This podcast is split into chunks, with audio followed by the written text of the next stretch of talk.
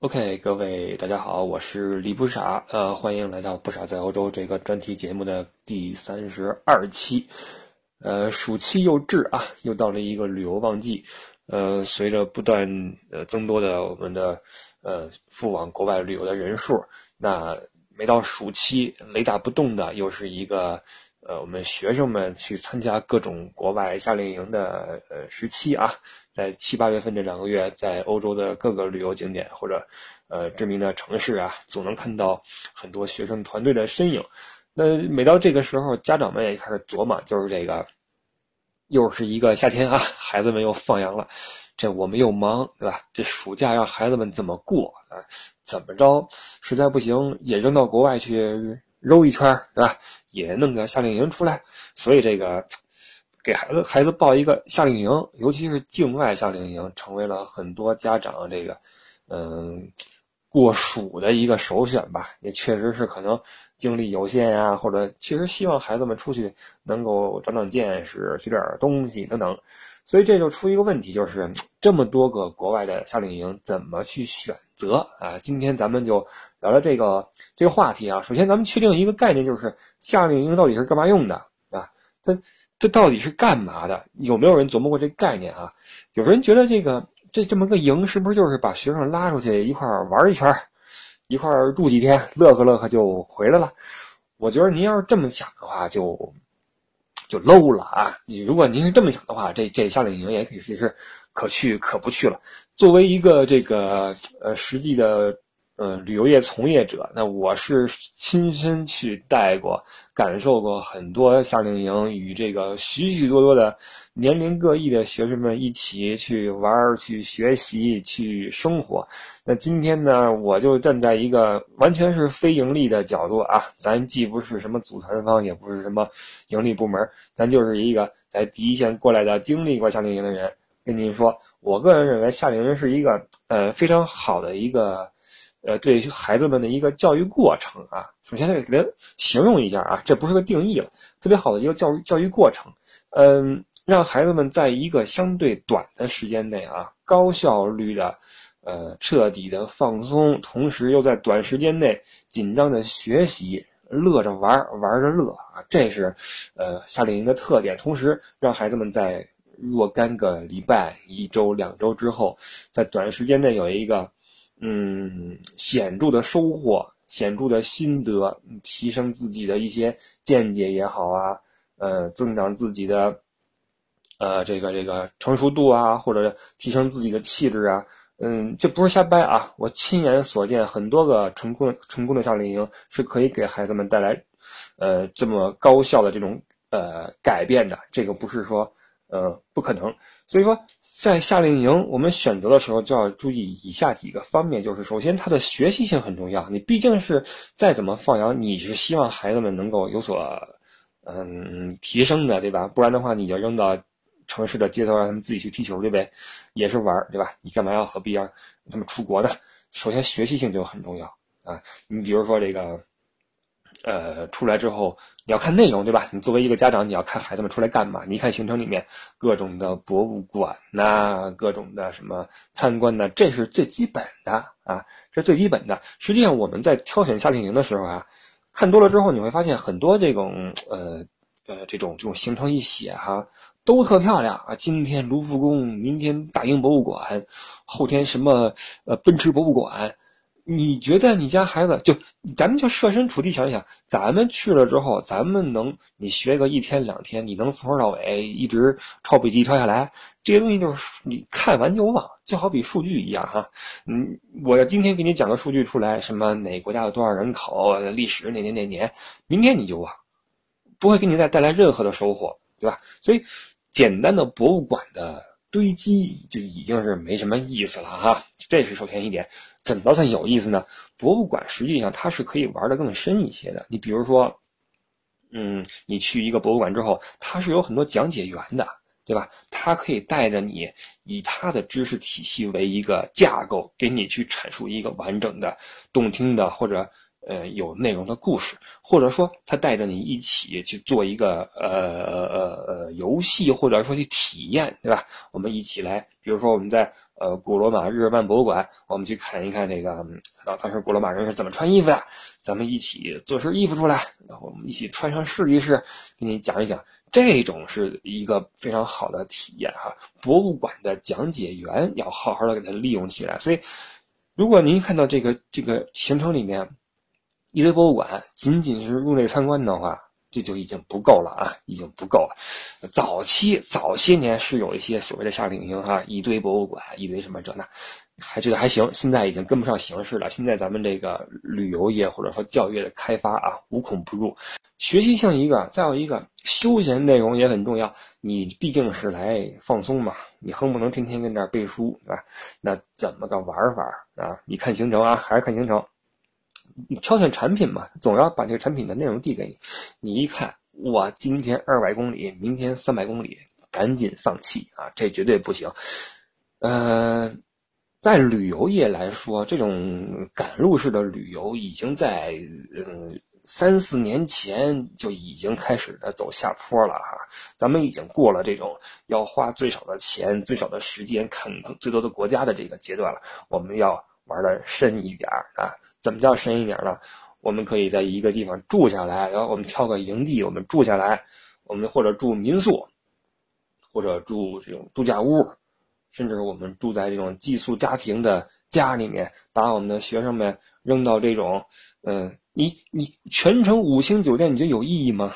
对吧？你对于你的孩子来说，学生来说，你让他来学习，全程五星有有意义吗？实际上倒不如让他住一住。集体式的这种生活，现在的孩子们条件都好啊，都是回家就自己玩自己的，不像过去条件艰苦的时候，我住个校什么的。现在没没人能这个，所以这作为小孩子、中学生，你出来让他一过过集体生活，一起来这个做做饭，一起来生生火，对他们特别有好处。而且一是在生活的这种细节上面，他们有一个新的认识。那跟学生们跟家里边谁做饭呀？现在中学生不可能的事儿啊，不可能。你出来之后呢？扔到家里边，扔到别人家里边，啊，跟人沟通，啊，跟人怎么着，这有意思。再有一个住民宿的话，你要遵守当地规则吧。我曾经接过一些夏令营是什么的？住在这种度假屋里边是有这个。规则的啊，就是说你你你每天吃饭，吃饭当然不需要你自己做啊。但吃完饭之后，你这盘子怎么收，刀叉怎么摆，这都是有规定的。包括你吃完饭之后，每组的人轮流擦桌子，把椅子摆回去等等，这是对学生一种非常好的一种锻炼，一种培养。这种劳动并不过分，对吧？又没说让你去像那个我们小学时候，哇塞，一到什么周几大扫除，学生们扒着窗户外边擦玻璃。不让你干这种事儿，没绝对没有危险性啊！但是呢，让你在这个轻微的劳动中，哎，懂得什么是你应该做的，懂了吧？什么是你应该做的？再有一个就是你的体验课程有没有啊？你体验课程有没有？你你光光跟那儿博物馆，光跟那儿看景点儿，看什么广场、教堂，咱又不信教，看热闹完了，对吧？又不信，得有点实际的玩意儿在里面。这个夏令营啊，基本上是有主题的。是有主题的，你要看看它主题做的是不是够深啊？因为你很多这个这种呃机构会打一些幌子出来，比如说什么什么主题什么主题，到最后执行的时候就那么回事儿啊。反正你孩子也拉出来了，回去之后你问的怎么样，孩子肯定说啊挺好挺好啊，就挺好就过去了。但是实际上，真正做的比较好的主题，我曾经带过一家，带着孩子们去这个嗯玩各种的项目，你比如说这个呃射箭呀。骑马呀，呃，生火烧烤啊，呃，学习跳交谊舞啊，呃，等等的啊，各方面对学生们是一个好的一种呃熏陶。其中，你比如说这个射箭，射呃对射箭。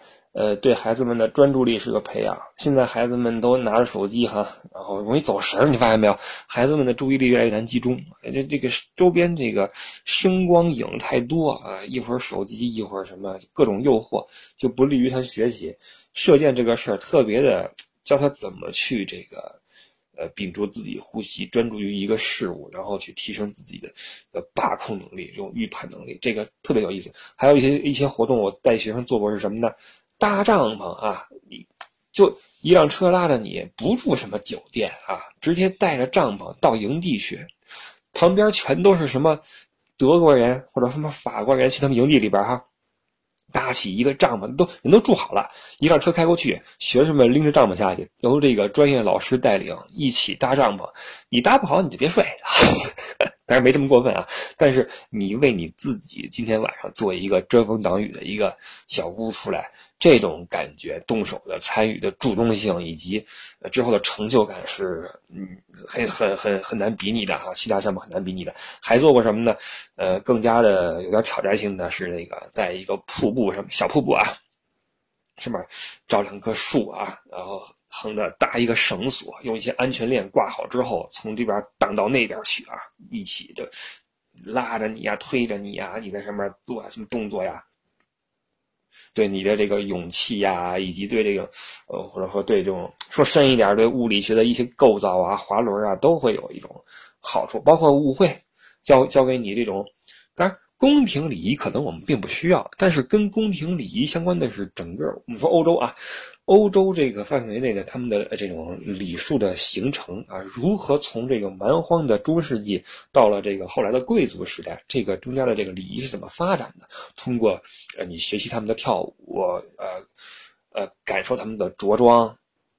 让你去去去学习啊！我们为什么把孩子们送到国外来，尤其是到欧洲来？因为人家这儿有很多我们值得学习的地方，对吧？欧洲人的文明，欧洲人的这种科科学，这种呃善于思考的精神，独立的生活方式，都是我们应该去去起码去感受的哈。你有了感受之后，你才会知道差距，或者说知道差别。这种对差别的把握，会提升你自己的独立思考能力，提升你的气质，这是千真万确的哈。或我还曾经甚至带过一些呃夏令营，甚至会组织这种晚上啊，专业老师带着你去森林里边拿着火把去夜游，这种东西我觉得没有一定的想法和这种心思的这种机构是做不出来的啊。晚上有当地的这种呃在森林里面长期生活的人带着你拿着火把去玩去，包括一起把火把熄掉之后躺在草地上啃星座，给你讲星座故事啊。呃你别以为小孩出来之后都这个，呃，怎么说娇生惯养的这个那个，呃，怕热怕冷的，真去玩起这个东西来，这吃苦精神全出来了，你知道吗？玩的特别带劲，两眼都发光，跟那大大黑天出去跟狼似的，玩的特别开心。所以这种夏令营，实际上你会发现它可好可坏，懂吧？同样一份差不多的行程，你看上去差不多，内容差不多，地点差不多，但是玩的又可深可浅。可好可坏，我们在选择这种呃产品的时候，你一定要小心啊！你或者说你一定要注意吧。什么样的一个夏令营能够让你的孩子真正的玩进去，真正的远离外面的嘈杂，扔开自己的手机，不再说啊我想回家啊我想吃什么什么，而是心甘情愿的跟着带队老师一起去住民宿，一起去自己生火做饭，晚上出去夜游。同时不知疲累的去学习，这个是一个好的夏令营能够带给孩子们的东西，培养你们的沟通能力，完善你们的性格。现在很多孩子性格有问题，啊，可能跟家里边有关系吧，家里边要么是忙，要么是这个，呃，夫妻感情不好，要么是怎么怎么样，疏于培养。很多孩子出来。这一眼就能看出来哈，戴个耳机子也不说话，你问他什么不理你，然后那个点名就也也不答应，很多这样的孩子特别多，尤其咱们中国哈，这孩子有问题的特别特别多，啊，真的，我这个做了这么多年的这种，每年夏天是我成为。别人口中的老师的时候啊，叫我李老师，李老师，你学生们这么叫我。经当了这么多年老师之后，我发现咱们中国孩子很多很多很多，就是或多或少的吧，有一些性格问题。主要一个就是很羞涩，不愿意跟人沟通，然后什么事都想自己弄啊。他不是没有想法，想法可能非常非常牛，非常非常快，但是他不表达，也不愿意跟人合作。那来这种夏令营的话，绝对帮助你去这个。帮助这个孩子去完善自己的性格，跟人去这个合作呀，团队的这种作业以及竞争啊，特别有意思。那这个营的内容，我们现在知道它这个千差万别啊。你在选择的时候有一个甄选的目标，那么同时主办机构的选择你也要考虑在范围之内哈。一般，嗯，这种夏令营的团队一般都是由一个啊教育部门，你比如说这个一个教育机构。或者一些学校与一个专业做这种夏令营的一个一个，我们且说是组团方吧，来来配合啊，一边去招生，一边去这个执行。那么在这个招生部门，这个教育部门，首先你要看考虑他的这个名气怎么样吧，名气是他实力的一个体现嘛，对吧？你一个呃十年老字号的教育机构，肯定比今年突然冒出来一个要，呃。基本上要靠谱一些，再有一个，他有没有保障，懂吗？对这个对这个学生的安全保障，当然安全保障不出事你看不出来啊。还有一个是什么意思呢？比如说前前一阵南海一出问题，就前两天吧，很多这个要去美国的夏令营的孩子不去了，退团，退团。这要是你碰到那种不怎么样的、没什么实力的，都跟你急了、扯皮了，挣你点钱不容易。碰到有实力的教育部门，你你你说退，直接退给你，这叫保障，你知道吗？这叫底气，这叫底蕴啊！要找那些名有名气的、有实力的教育部门，同时他们的合作方，这个更重要，因为实际上一个营。它的这个选址设计、主题的这种呃这种，呃设计，包括最后中的执行，都是这个组团方或者说发团方他们来做的。他们有没有经验，是直接影响这个团的质量，你知道吗？经验这个东西在旅游方面来说太重要了。嗯，同样一个地方，你稍微有一个经验的欠缺，你就会发生。各种各样的小问题，而在旅途中，尤其在这种欧洲这种地方啊，什么周日不开门啊，什么晚上八点关门啊，最后要退税呀，各种的司机工作时间呐，然后什么开门时间、餐馆的订餐的位子呀，全是这种事儿它不像咱们中国服务业发达，怎么说都行，对吧？也便于沟通，便于怎么样？在国外，一个机构有没有经验？比如说他新他大礼拜一给你安排一博物馆，你就瞎了。礼拜一所有博物馆馆都都关门，对吧？有没有？当然这是最基本的啊。有没有经验体现在整个旅旅旅旅程的各个方面？你任何一个你感到很顺利的旅行，实际上都是经验的累积，这绝不是运气。很多时候我们出去旅游，最后会说：“哎，这趟挺顺的啊。”这不是运气，朋友，这是这个组团社或者这个导游用他们的经验、犯过错的经验累积出来的经验，给你呈现出了一次，呃，你看上去。可能平淡无奇，但是很顺利的行程，这是财富。我跟你说，那对于这种这种夏令营来说更加重要，因为在夏令营里面，无数的活动在在编排，上午是什么，下午是什么，一会儿这个一一配合这个，一会儿配合那个，呃，今天吃什么，明天吃什么，大人们无所谓，我们吃点什么好吃的，孩子们，那你你不能随便吃对吧？你得安排点特色餐或者怎么样，你都要去去去设计，所以经验是特别特别重要。再有一个。这个机构是否用心？用心这一块，作为我来说，感受的最贴切的就是，呃，你敢不敢为了让这个营过得好而牺牲你自己的利益？我是真见过为了这个教育，为了孩子好。宁可不赚钱的这种组团方，我是真见过啊！我是真见过，我也同样见过利欲熏心，然后这个忽悠孩子家长，忽悠孩子出来做那种无聊的大巴游的这种所谓的夏令营啊，把这孩子往人家所谓的寄宿家家庭一一搁。寄宿家庭也不知道哪儿找出来的，对孩子也不好哈。这个洗个澡跟那儿说你，洗个衣服又说你，吃个饭又说你，弄得孩子成天胆战心惊。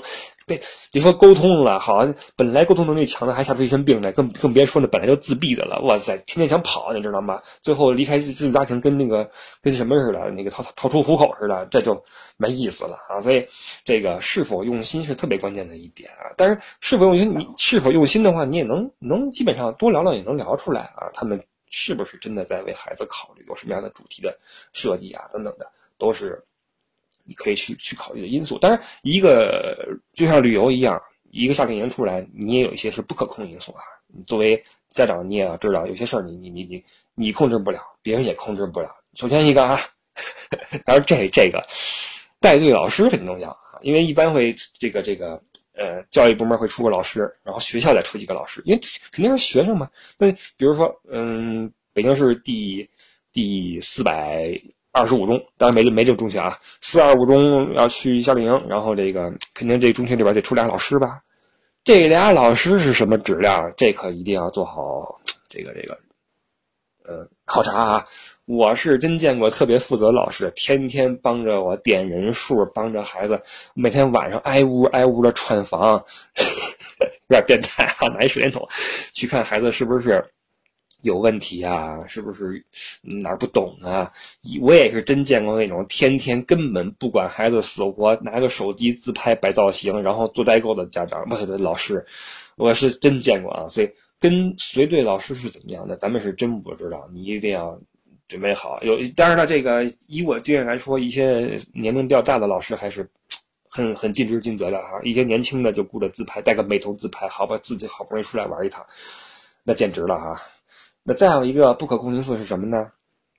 就是出来的这个领队这部分，就是导游这部分嘛，就是谁来带队？我们知道夏令营都是在旺季来举行，那在旅游旺季都是这个从业人员最忙的时候，最忙忙是为了什么？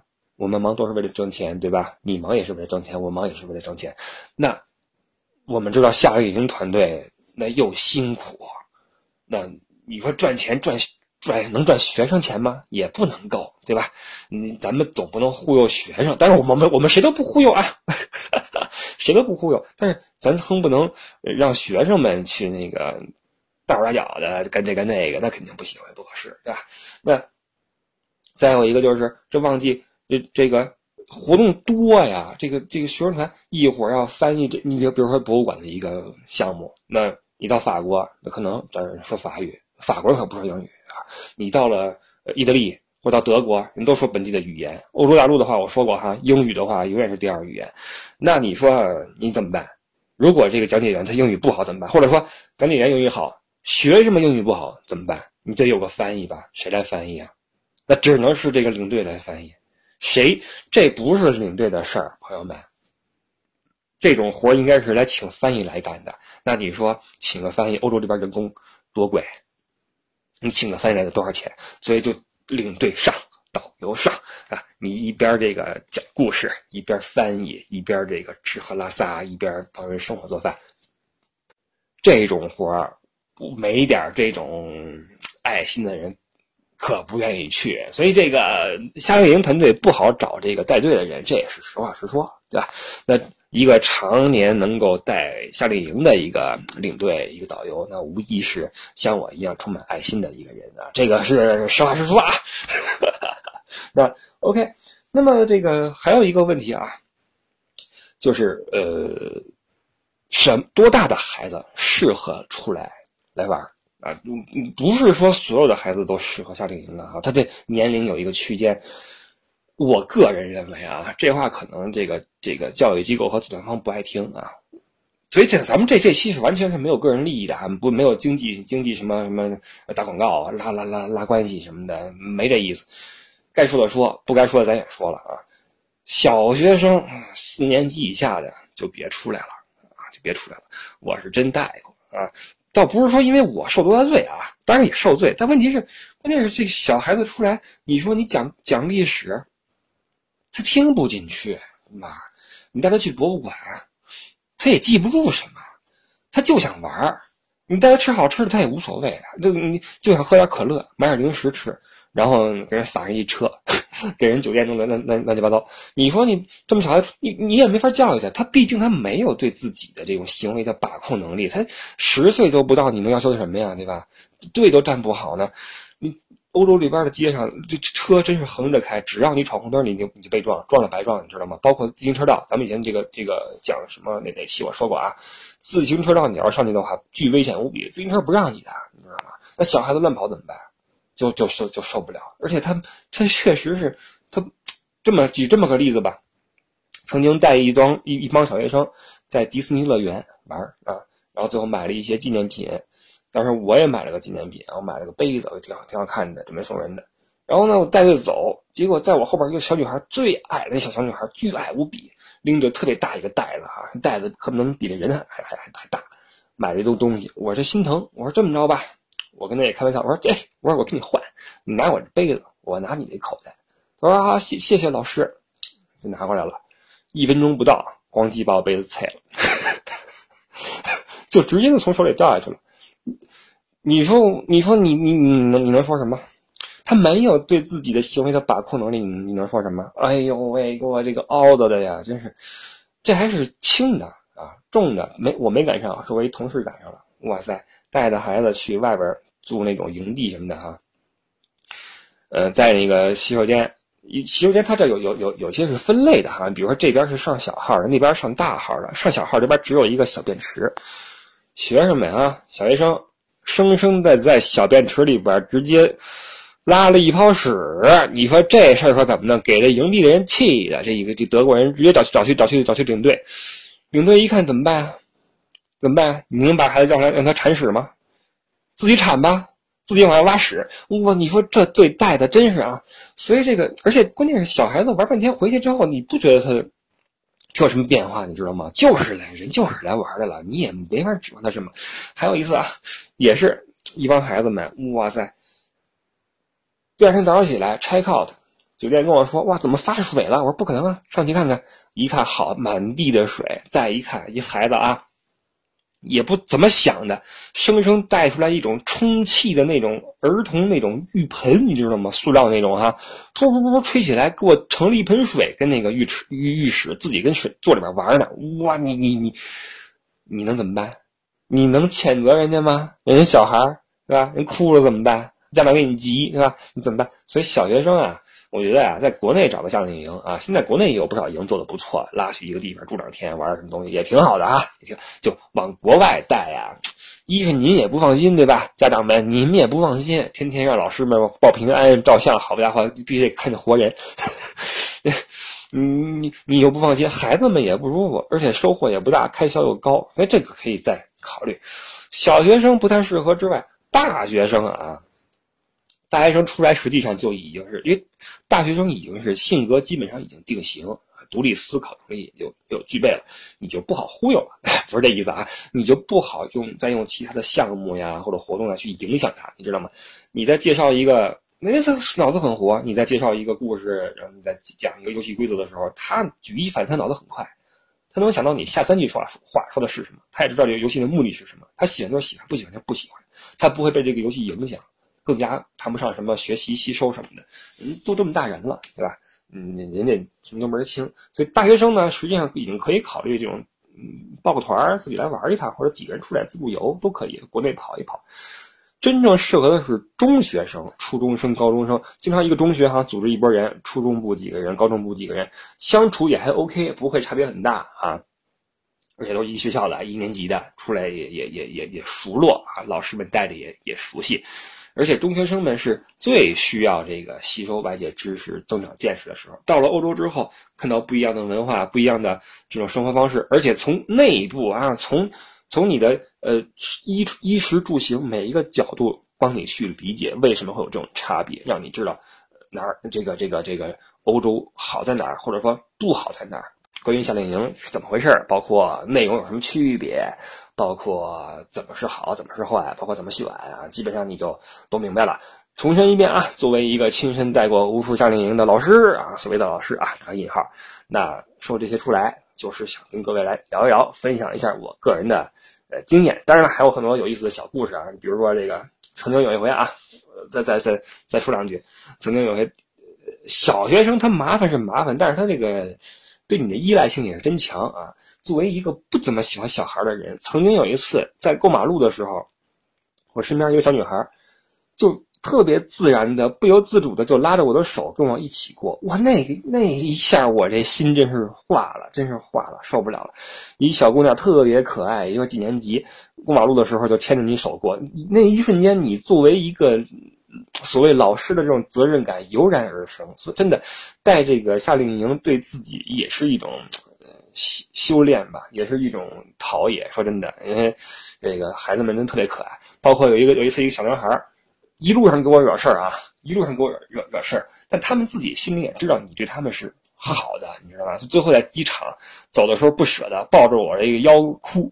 哭，没有就不走。哎呦，真的是这个特别的可爱。还有啊，带一些大孩子的时候，几年前曾经带一波孩子们来这个德国来去体验这边的学校，看看看他们的教育体制啊，然后看一看德国这个国家的风情啊怎么样。当时他们的这个是一个以后准备来德国或者去国外念书的一个这么一个团啊，以后很多孩子考虑要出国留学，所以报了一个在德国夏令营。当时我没把这事儿当回事儿。我觉得可能很多人来一趟玩会儿就回去就算了，考大学算了。结果几年之后，那个团里边真的有好多人，呃，考了这个德语的考试，呃，拿了德国的这个通知书，然后这个办签证、办护照、买机票来德国，开始自己继续自己的求学生涯。这个让我觉得，哎，你要说特别有成就感，也也也也。不不是啊，人家混得好是人家的事儿，跟我也没什么关系。咱们跟人家处了十几天，嗯，给人大家的影响是微乎其微的。但是能看到这么多人认可这个欧洲，认可这里的文化、这里的生活，然后选择在这里继续自己的学业，继续自己自己的人生，嗯，我觉得我们的工作也没有白做啊。作为一个说好听一点嗯，这种。不同文化的这种普及者，或者说，呃，中国和欧洲之间文化上面的一个所谓的桥梁上面的螺丝钉儿，这个这个，呃，是我们的一点儿呃本职工作。同时看到我们的工作有价值的话，也会感到很很欣慰。好吧，以上是跟各位所分享的暑期夏令营的内容。不管您是学生，还是您是学生的家长，还是您根本就是听着玩的，没关系。如果您觉得有意思的话，可以继续呃。呃，和我互动啊，可以在这个平台上跟我留言，或者登录新浪微博李不傻，跟我继续互动啊。最近我的微博上开始呃放一些小视频啊，在德国这边或者欧洲这边玩的视频，呃，一分钟两分钟的，没事可以去看一看，一块来聊一聊欧洲，聊一聊生活，好吧？嗯。呃，希望各位在下一周的生活继续的顺利、平安、开心、甜蜜、幸福、美满，呃，成功等等等等等等。OK，这里是不傻在欧洲第三十二期，感谢您今天的收听，我们下个礼拜天再见，拜拜。